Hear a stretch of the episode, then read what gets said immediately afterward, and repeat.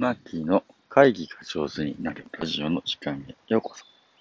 皆さんおはようございます。ファシリテーターの青木マーキーです。このラジオでは毎朝10分会議が上手になるコツを私ファシリテーター青木マーキーがお届けしております。えー、5月20何日だっけは28日ですね。えー、金曜日の朝の配信となります。皆さんいかがお過ごしでしょうか？僕はこの3日間ですね、軽井沢の風越学園というところにやってきて、えー、ファシリテーターの使い倒し放題、えー、マーキー放題っていうね、ファシリテーター3日間滞在するんで、あの、バンバン使ってくださいっていうサービスの真っ最中最終日にあります。今日も朝8時半からですね、スタッフの皆さんの研修に、えー、参加させていただいて、えー、午後はスタッフのガチンコの話し合いの進行役をするというふうな感じの日になっております。うん。軽井沢の風越学園で、あの、昨年のね、4月、まあ、まさにコロナが大変な中開校した学校であります。で、えー、いろんな意味でね、あの、すごくチャレンジをしている学校だなと思っています。そもそも学校にある当たり前のものを一旦外してみて、それって本当に必要なのかなっていうところをね、根本から、えー、探求していると。学校自体ではね、本当に、あのなんていうの、模索の真っ最中みたいな 学区で立ち上がって1年ちょっとだったところであります。例えばね、あの、普通の学校にある当たり前のもので、えー、風越しにないものっていくつかあるんですけど、学年というね、えー、の区切り、壁みたいなのをなるべくなくそうということで、えー、1年生、2年、まあ、幼幼小中なので、年長、年中、年長、1年生、2年生、3年生ずっと上がって、中学校1年生、2年生、3年生。まあ、普通の学校ではそれぞれ全部線が引かれているんです片越は、それをあんまりね、あのー、そうやって線を横に切らないで、2年齢で一緒に学ぶみたいなことをすごく大事にしています。なんで、あんまりが学年の概念がないんですね。大きく前期と後期というふうにして分かれていて、まあ、小学校2年生以下までと小学校3年生以上とバカッと2つの学年ぐらいしかないというふうな感じですね。もちろん、あの、学習内容とかね、あのー、とかね、少し、あの、区分けがあったりするんだけれど、基本的にはその、非年齢の子たちが混ざって遊ぶっていうね、やってます。特に前期の子たちはですね、えー、森の幼稚園スタイルっていうんですかね、基本的に外で遊ぶっていう時間をむちゃむちゃ大事にしていて、えー、なんで当たり前にありそうな、えー、発表会みたいなものとかですね、運動会みたいなものとかですね、えー、そういったものは、あの、ないんですね。でも、ゼロから子供たちと一緒に体験する流れの中で、もしね、子供たちがね、修学旅行に行きたいというふうにやったら、じゃあ本当に修学旅行行くかとか、PTA とかもないようですね。保護者会もないそうです。はい、すごいですね。で、本当に保護者たちが保護者会したいという状況になったらするみたいな感じでね、えー、まあ、だんだん肩越しって言うんですけど、だんだんあのみんなでね、作っていくっていうスタイルを大事になさっています。なので、話し合うべきこといっぱいあるわけですよ。あのー、ね、こ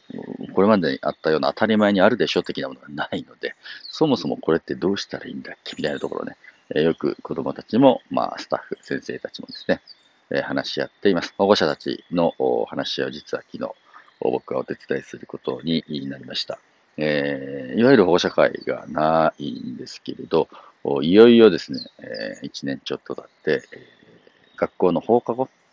をね、どう過ごしたらいいのかな、みたいなことについて話し合いたいという状況になったそうなので、昨日は保護者の方が20人ちょっとですね、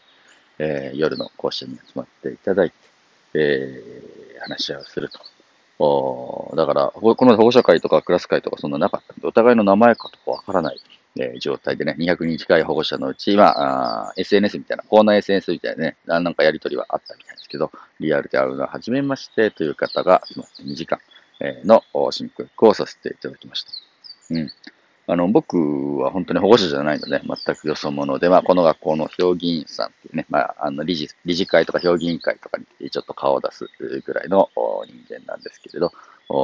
僕もね、えー、ちょっとお邪魔いたしますというふうにして進行役をこうして使って、初めましての方もいるのでね、ちょっと名札でも作りましょうとか、えー、あの、僕が言う前にみんなね、あの、養生テープ、あの、ああいうテープでね、えー、マジックと配って、あの、自分で勝手に名前書き始めたりするわけですね。早いですね、こういう動きが。ああ、すごい保護者さんたちだな、自分で動ける方々が多いな、というふうな感じです。で、円形にね、えー、お座布団をちょっと、ご用意させていただくと、みんな好きなところにパカパカっと座って、えー、要はいよいよ時間で始まるというふうな感じですね。すると、その、名札ですね。上テープで自分に貼った名札に、林とかね、明美とかですね、えー、良子とか、こう、名前が書いてあるわけなんですけれど、うん、ニックネームでね、呼び合うのすごくいいんですけど、あの人、で、名字誰だっけ問題みたいなのが必ず、えー、起きてですね、えー、誰が誰なのか、誰のが誰の親なのかわかんなくなるので、うん、1個目の質問は、こんなことをきました。皆さんの、ね、肩越しに通っている子供のお名前と、うん、その子の特徴をね、えー、ちょっと、子供紹介をしながら、あまあ、保護者同士の自己紹介もしていきましょう、みたいな感じで、えー、何年生でお世話になっている誰それの母ですとか、えー、うちは娘と息子がね、二人お世話になっていて、えー、まあ、一人はですね、えー、こんな子で、えー、武器が好きで、えずっとね、えー、あの、戦いばっかしてますからね、えー、下の子は将棋が好きでね、もうずっと将棋ばっかしてますみたいな、そういうと自己紹介します。もうその自己紹介聞いてるだけでむちゃむちゃ楽しかったりはするんですけれど、まあ、お互い、あ、な、何年生ぐらいのね、えー、なんていう子のお父ちゃん母ちゃんなんだなっていうことが分かった後に、えー、放課後、ね、門越の放課後ってどういうふうにあるといいのかなみたいなことについて話し合いをしていただきます。えー、説問の二つ目はですね、風越の放課後〇〇だったらいいな、みたいな感じだね。えー、皆さんからイメージを聞いたわけですね。えー、すると、まあ、自分が子供の頃ね、夜遅くまで、えー、もう日が暮れるまで関係してたような、あんな感じの放課後だといいな、みたいなこととかですね。うん、やりたいことがある子はね、それをとことんやりたい。やりたいことがない子がもしいたら、えその子が新しい発見があるような放課後だといいな、みたいな感じのこととか。まあ子供も、がね、の探求とか子供の学び大事なんだけど、親も一緒になって学んだり探求できたりする。素敵だよね、みたいな感じの、イメージがね、語られます。おいいね、いいね、そういう放課後になるといいね、みたいな感じでね。ただ放課後というのはね、学校の先生たちは翌日のね、お仕事のお支度をしたりする時間でもあったりするので、あんまり先生たちに負担かけないで、えー、進められるといいねとかね、保護者がね、出せる力を出せるといいねみたいなね、ちょっとイメージが語られた感じでありました。